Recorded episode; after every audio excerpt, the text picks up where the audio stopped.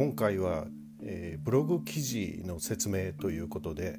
会社向けコロナウイルスと会社の安全配慮義務この関係について説明しますこのブログ記事では、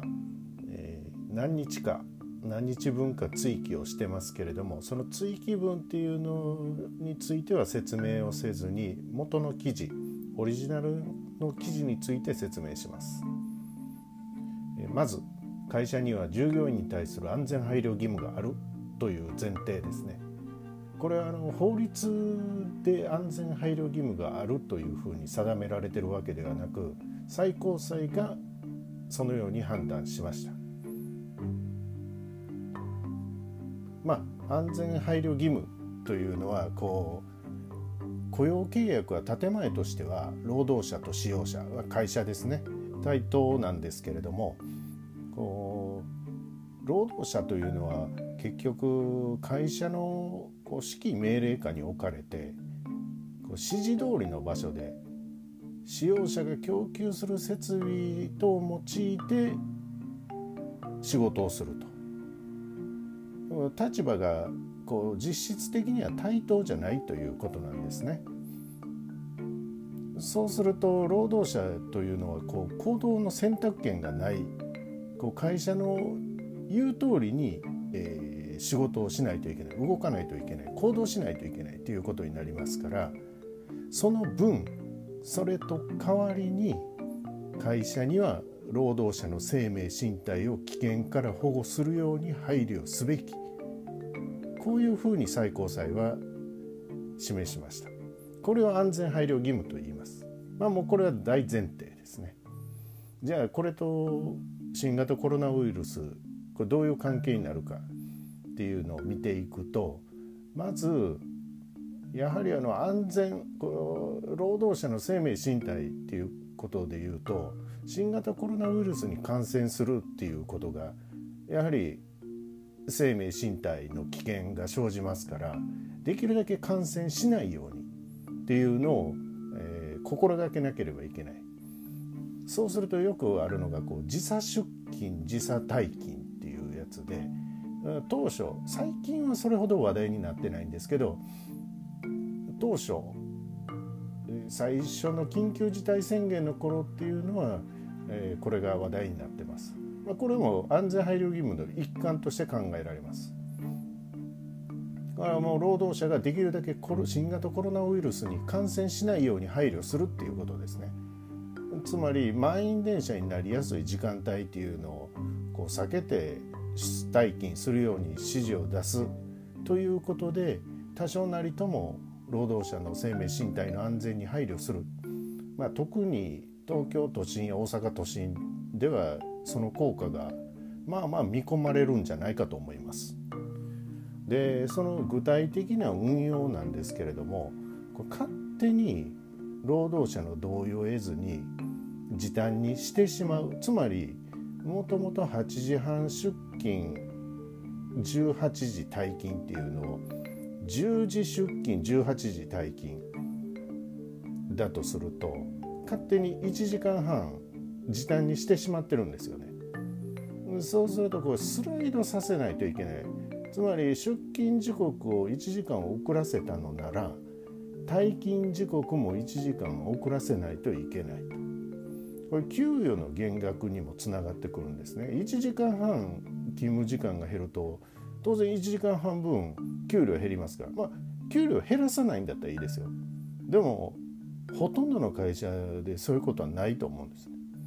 まあ給与の減額っていうのはこう労働条件でいうと不利益変更ですのでこれ勝手に一方的に会社が決めることはできないんです。これ労働者の同意がない限り無効です。ですから一律1時間遅れ1時間半遅れっていうので、えー、やるっていうのもいいんですけれどもあのそれについてはあの退勤時刻も同じように遅らせないといけないということになります。えー、次に体調不良の申告があったらっていうことでこれも最初の頃よく言われてたのが37度5分以上の発熱が4日以上続く場合っていうのはこれは怪しいんじゃないかと。新型コロナウイルスにかかった、えー、症状ということであのそういうようなことがよく言われて後でまた否定されたりとこう錯綜してましたけれども少なくとも体温はこう上がるっていうのは間違いなさそうなんです。ですよね。まあ、風邪の症状とか息苦しいとか倦怠感とかその辺りが、えー、どうもまあ風邪なんだけど熱も伴ってとか息苦しそうだとかっていうんであればこれ新型コロナウイルスに感染した可能性っていうのが出てきますから、えー、気をつけないといけない。当然会社にこう産業医さんがいれば別ですけど、まあ、通常の場合こう医師はいない医師が判断するっていうことは一時的にできない状態でですので、まあ、検査もできませんよね。とするとこう新型コロナウイルスとこう他のこう風邪や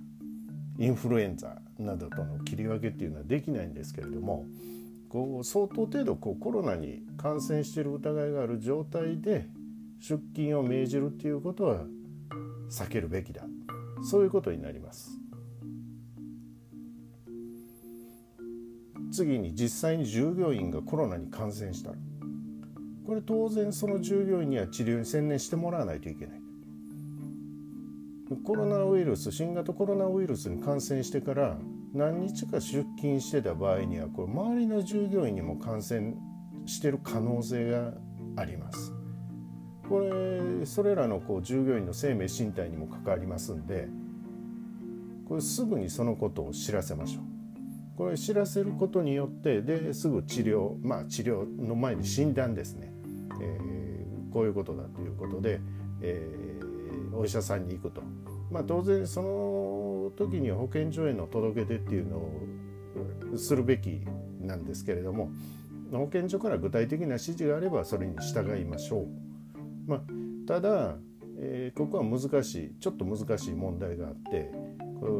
ある従業員が新型コロナウイルスに感染したということをこうその従業員にとってプライバシーですんでやみくもに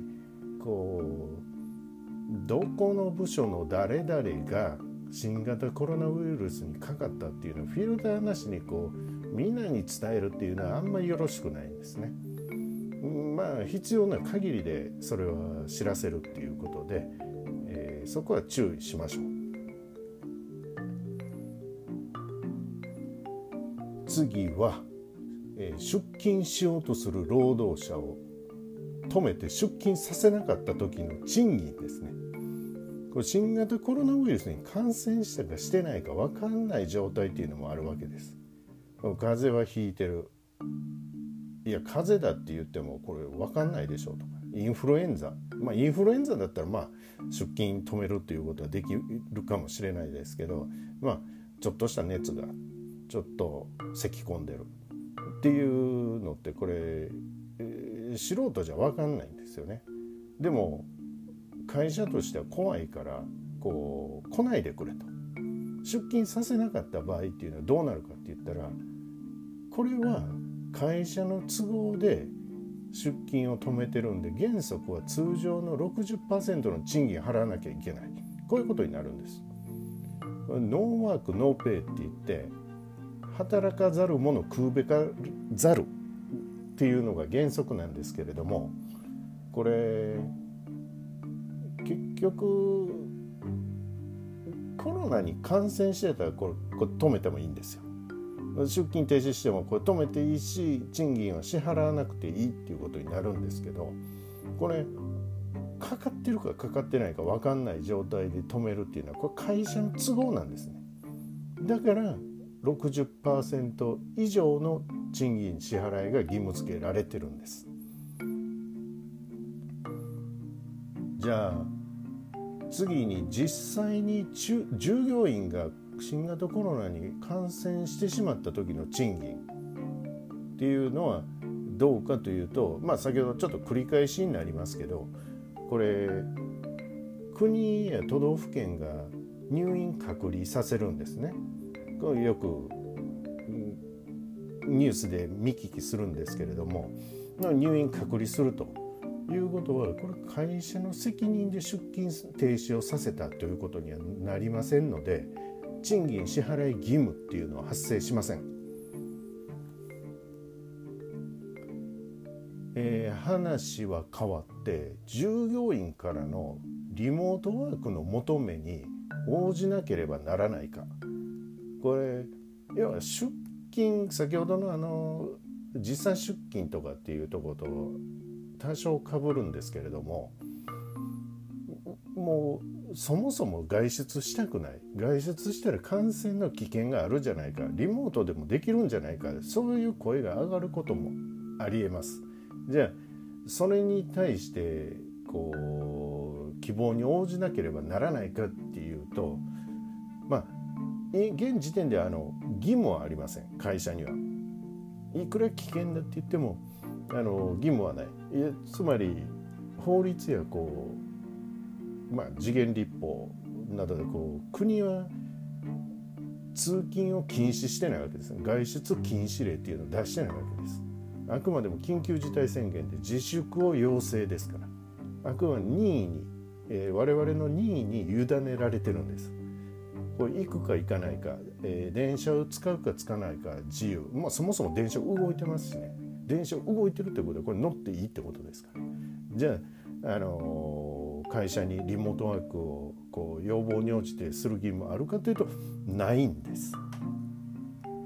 でじゃあまあ義務はないって言っても安全配慮義務の観点からはリモートワークに切り替える方が望ましいっていうのはそれはそういう通りなんですよ。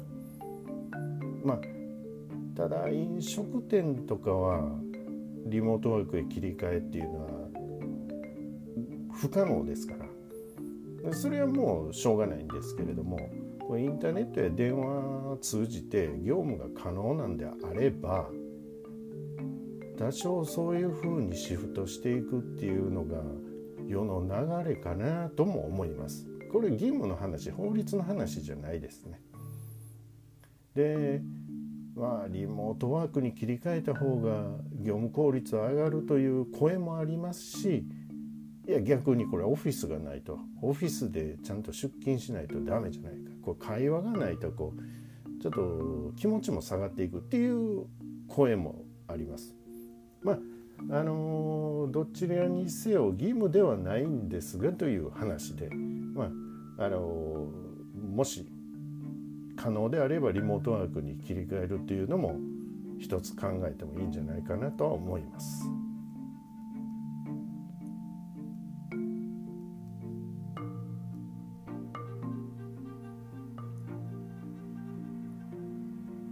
じゃあ以上いろいろこう